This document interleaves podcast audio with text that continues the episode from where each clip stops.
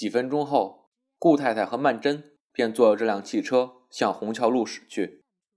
顾太太拭泪道：“刚才我本来不想跟玉锦说这些话的。”曼桢说：“那倒也没什么关系，倒是他结婚的事情，我想我们看见子子，先不要提起。他生病的人受不了刺激。”顾太太点头称是。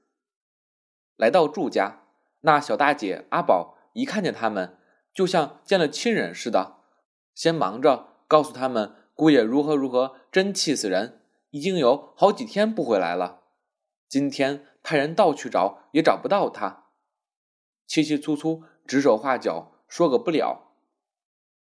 待他们走进曼露房中，走到床前，悄悄的唤道：“大小姐，太太跟二小姐来了。”顾太太轻声道：“他睡着了，就别喊他了。”正说着，曼露已经微微的睁开眼睛。顾太太见他脸色惨白，气若游丝。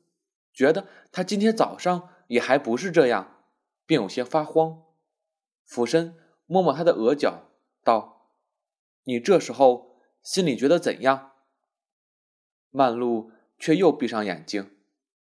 顾太太只有望着他发呆。曼桢低声问阿宝说：“医生来过了没有？”曼璐却开口说话了，声音轻微的几乎听不出来，道。来过了，说今天晚上要特别当心。顾太太心里想，听医生这口气，简直好像今天晚上是一个关口。这医生也太冒失了，这种话怎么能对病人自己说？但是转念一想，也不能怪医生，家里就没有一个负责的人，不对他说，对谁说呢？曼桢也是这样想，母女俩无言的对看了一眼。曼桢伸手去搀她母亲，道：“妈，在沙发上靠一靠吧。”曼璐却很留心，问了一声：“妈怎么了？”曼桢道：“刚才扭了下腰子。”曼璐在床上仰着脸向她母亲说道：“其实先晓得。”你不用来了，有二妹在这儿也是一样。顾太太道：“我有什么要紧？一下子使差了劲了，歇歇就好了。”曼璐半天不言语，末了还是说：“你等会儿还是回去吧，再累着叫我心里也难受。”顾太太想到。他自己病到这样，还这样顾惜我，这种时候就看出一个人的心来了。照他这样的心地，他不应当是一个短命的人。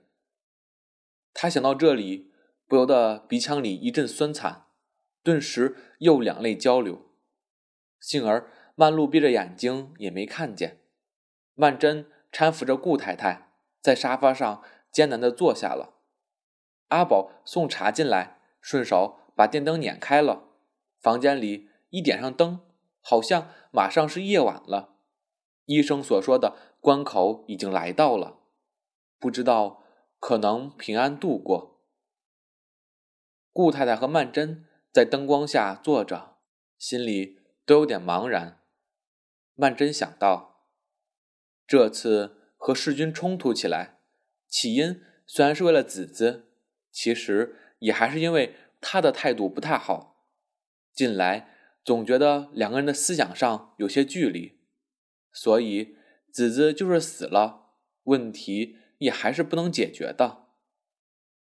他反复的告诉自己，子子死了也没用，自己就对自己有点疑惑，是不是还是有一点盼望他死呢？曼桢立刻觉得他这种意念是个犯罪。他惭愧极了。阿宝请他们去吃饭，饭开在楼上一间非正式的餐厅里，只有他们母女两人同吃。顾太太问：“招娣呢？”阿宝道：“他向来不上桌子的。”顾太太一定要叫他一同吃。阿宝只得把那孩子领了来。顾太太笑道：“这孩子怎么一直不见他长高？”阿宝笑道：“是呀，才来的时候就是这样高。那叫外婆，这是二姨。咦，叫人呢？不叫人没有饭吃。”顾太太笑道：“这孩子就是胆儿小。”他看见那孩子战战兢兢的样子，可以推想到万路平日相待情形，不觉得暗自嗟叹道：“万路就是这种地方不载福。”他存着要替女儿造福的念头，极力应酬那孩子，只管忙着替他捡菜，从鸡汤里捞出鸡肝来，连上面的针线包一并送到招娣碗里，笑道。吃个针线包，明儿大了会做针线。又笑道：“等你妈好了，我叫她带你上我们家里玩。我们家里有好些小舅舅、小姨娘，叫他们陪你玩。”吃完饭，阿宝送上热手进来，便说：“大小姐说了，叫等太太吃完饭，就让车子送太太回去。”顾太太笑道：“这孩子。”就是这种脾气，一点也不改，永远说一不二。你说什么，他也不听。曼珍道：“妈，你就回去吧，你在这儿熬夜，子子也不过意。”阿宝也道：“太太，您放心回去好了，好在有二小姐在这儿。”顾太太道：“不然我就回去了。刚才不是说……”医生叫今天晚上要特别当心，我怕万一有什么。你二小姐年纪轻，没经过这些事情。阿宝道：“医生也不过是那么句话，太太您别着急，真要有个什么，马上派车子去接您。”顾太太倒是也想回去好好的歇歇，平常在家操劳惯了，在这里住着，茶来伸手，饭来张口。倒觉得很不对劲。昨天在这里住了一天，已经住怕了。顾太太到曼璐房里去和他作别，曼桢在旁边说：“妈回去的时候走过药房，叫车夫下去买一瓶松节油，回去多擦擦，看明天可好一点。”顾太太说：“对了，我倒忘了，还得拿热水卧。”那是玉锦给他治腰的方法。想起玉锦，他忽然想起另一件事来，便悄悄地和曼桢说：“明天吃喜酒，你去不去呀？我想你顶好去一趟。”他觉得别人去不去都还不要紧，只有曼桢是非去不可的，不然叫人家看着，倒好像他是不乐意。曼桢也明白这一层意思，便点点头。曼璐却又听见了，问：“是谁的喜酒？”曼桢道：“是我一个老同学，明天结婚。妈，我明天要是来不及，我直接去了。你到时候别等我。”顾太太道：“你不要回来换件衣服吗？你身上这件太素了。这样吧，你问子子借件衣裳穿。上次我看见他穿的那件紫的丝绒的，就挺合适。”曼桢不耐烦地说：“好，好。”他母亲嘱咐了一番，终于走了。曼璐好像睡着了，曼桢把灯关了，只剩下床前的一盏台灯。房间里充满了药水的气息。曼桢一个人坐在那里，他把今天一天的事情从头想起来。早上还没起床，世君就来了，两个人。隔着间屋子，提高了声音说话。他笑他睡懒觉，不过是今天早上的事情。想想，简直像做梦一样。阿宝走进来，低声说：“二小姐，你去睡一会儿吧，我在这儿看着。大小姐要是醒了，我再叫你。”曼桢本来想就在沙发上靠靠，将就睡一晚，可是再一想。洪才虽然几天没回来，他随时可以回来的。自己睡在这里究竟不方便，当下就点点头，站了起来。阿宝俯下身去，向曼璐看了看，悄声道：“这会儿倒睡得挺好的。”曼桢也说：“哎，我想打个电话告诉太太一声，免得她惦记着。”阿宝轻声笑道：“哎呦，您这时候打电话回去，太太不吓一跳吗？”曼桢一想，倒也是的，母亲一定认为子的病势突然恶化了。好容易查清楚了，也已经受惊不小。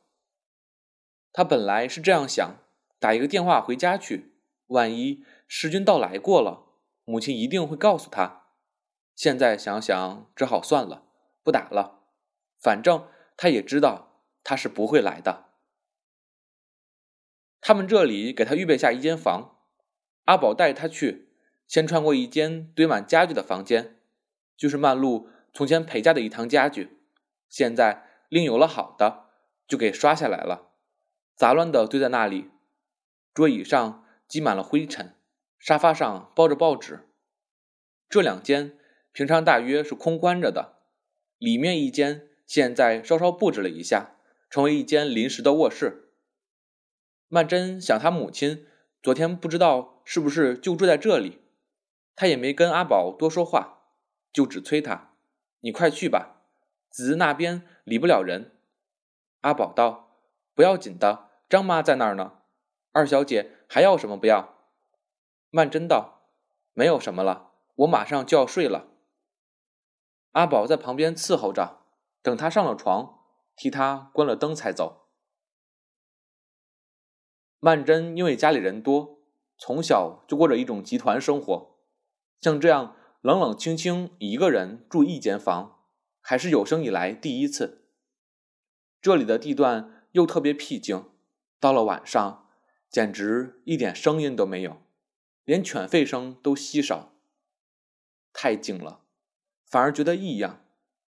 曼桢忽然想到，玉锦初到上海来的时候，每夜被嘈杂的市声吵得不能安眠，他恰巧和他掉了个棍儿。一想到玉锦今天一天里发生的无数事情，立刻就又一哄而上，全到眼前来了，颠来倒去，一样一样要在脑子里过一过。在那死寂的空气里，可以听见铁路上有火车驶过，萧萧的两三声汽笛，也不知道是北站还是西站开出的火车，是开到什么地方去的。反正他一听见那声音，就想着时君一定是回南京去了。他是离开他更远更远了。马路上有汽车驶行的声音，可会是洪才回来了？汽车一直开过去了，没有停下来，他方才放下心来。为什么要这样提心吊胆的？其实一点理由也没有。洪才即使是喝醉了酒回来，也绝不会走错房间。他住的这间房跟那边完全隔绝的，但是不知道为什么，他一直侧耳听着外面的汽车声。